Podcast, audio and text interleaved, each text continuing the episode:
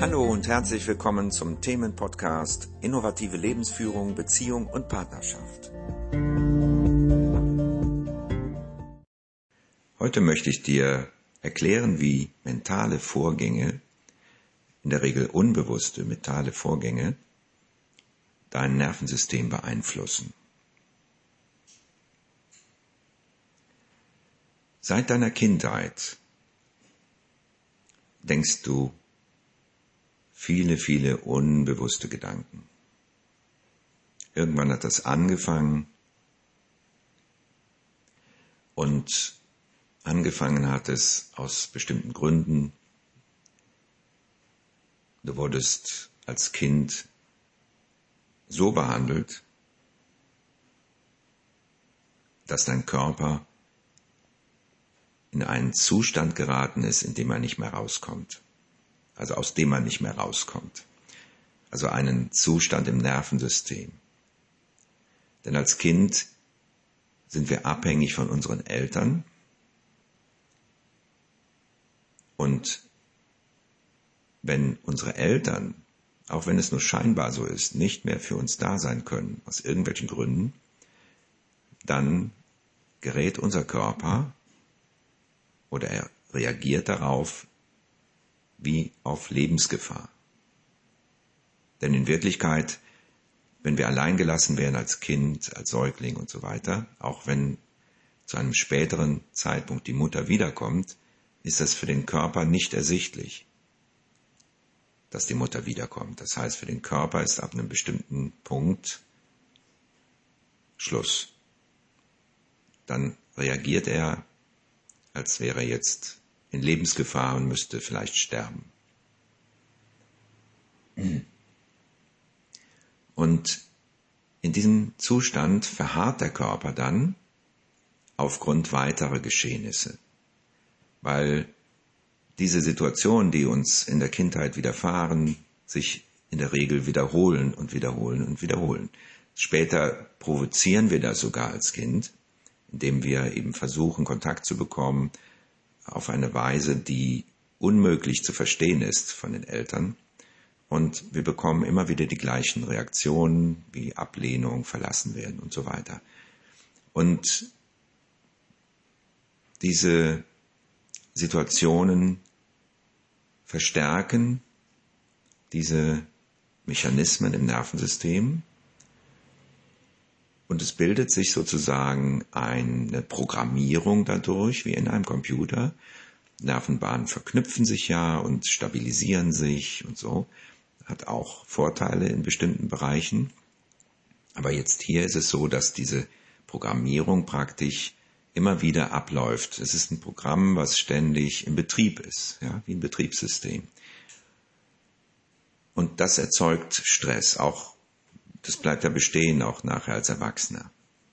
Ja, diese Erfahrungen, diese, dieser Traumazustand im Körper bleibt bestehen. So, nun ist es so, dass wir, wenn wir alleine sind, in der Regel das so ist, dass wir dass dieses Nervensystem relativ, also für uns gespürt, relativ ruhig ist ausgeglichen ist. Wenn wir zu lange allein sind, dann fängt es wieder an, aktiv zu werden, denn wir sind im Grunde genommen keine Einzelwesen. Ja, wir sind Gruppenwesen, ne? Säugetiere. Und wenn wir aber eine Weile alleine sind, dann spüren wir wie, sowas wie eine Entspannung, weil wir im Moment ein gewisses Maß an Sicherheit erleben.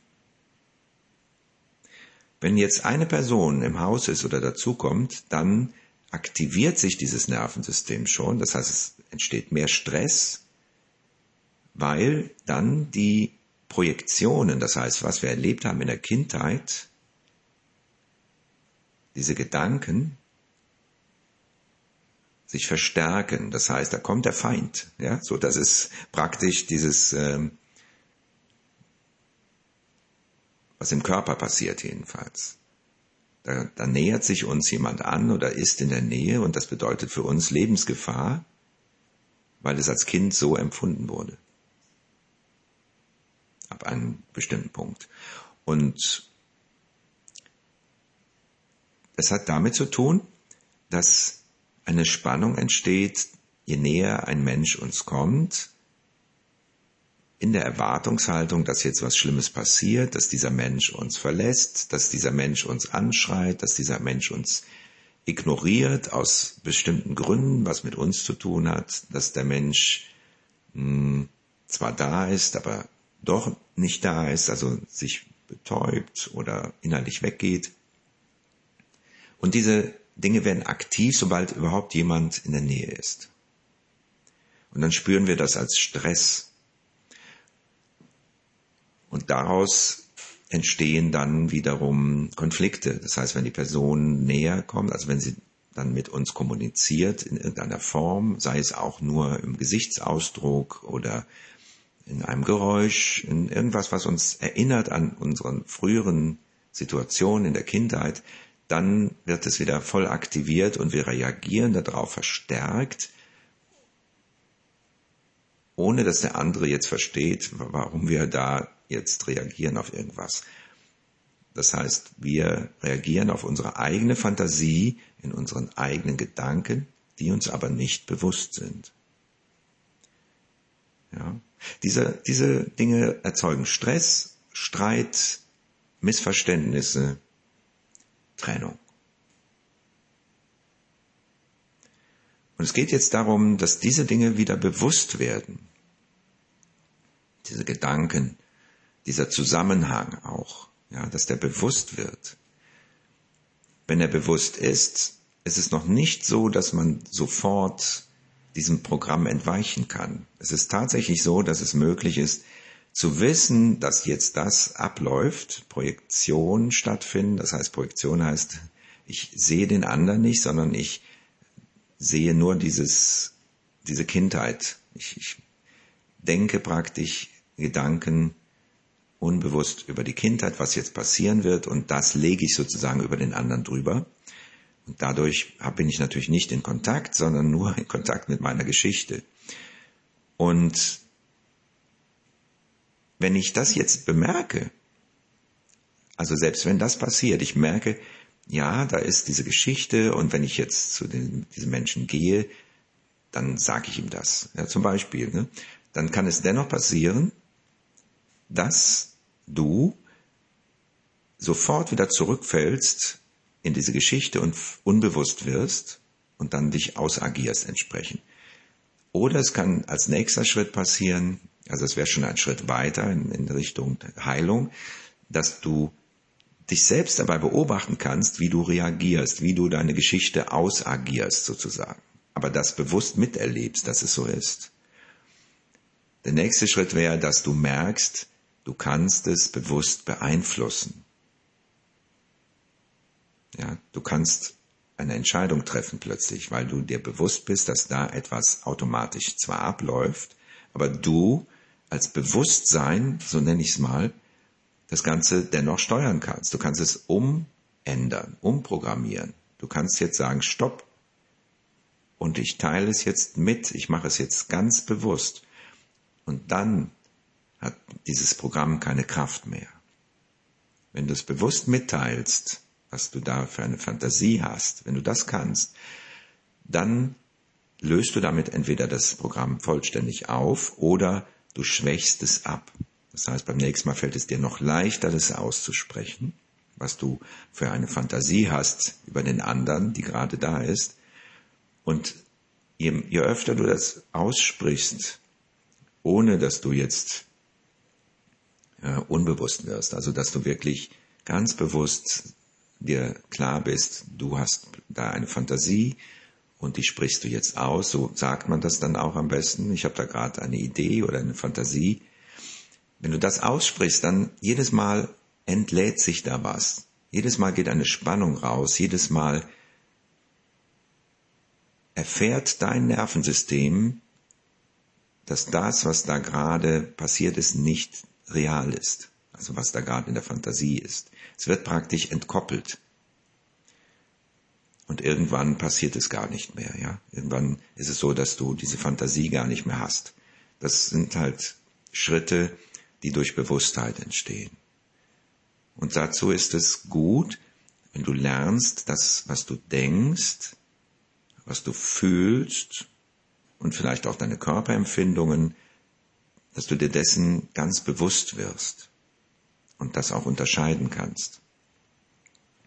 Das wäre zum Beispiel eine Möglichkeit, dich hinzusetzen einmal am Tag oder so oft du magst und dir Dinge bewusst zu werden und diese Dinge auszusprechen. Zum Beispiel, ich spüre jetzt gerade ein Kribbeln in meinem Fuß.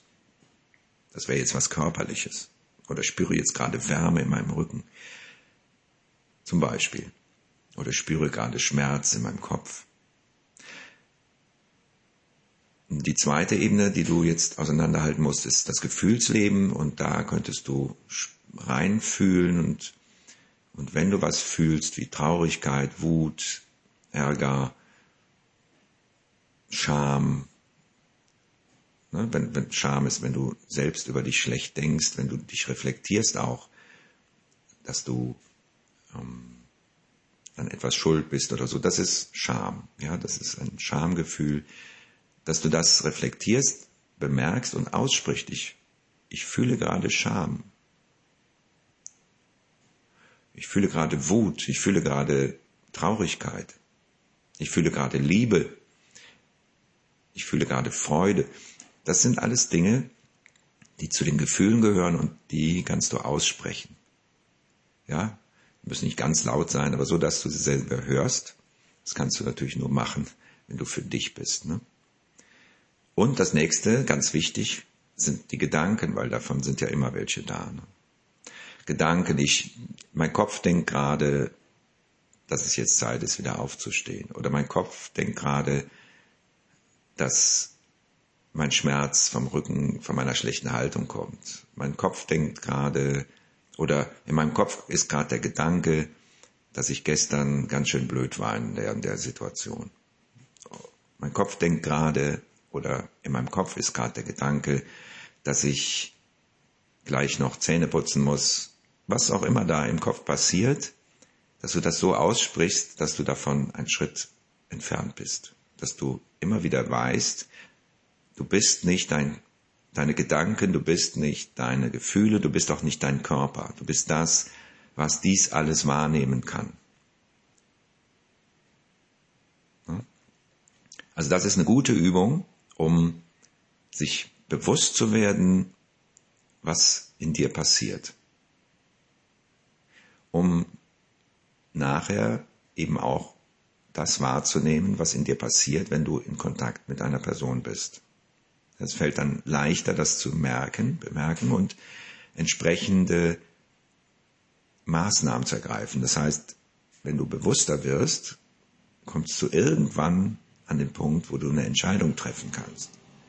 Und die Entscheidung kannst du treffen, wenn du dir dessen bewusst bist, dass du sie treffen kannst.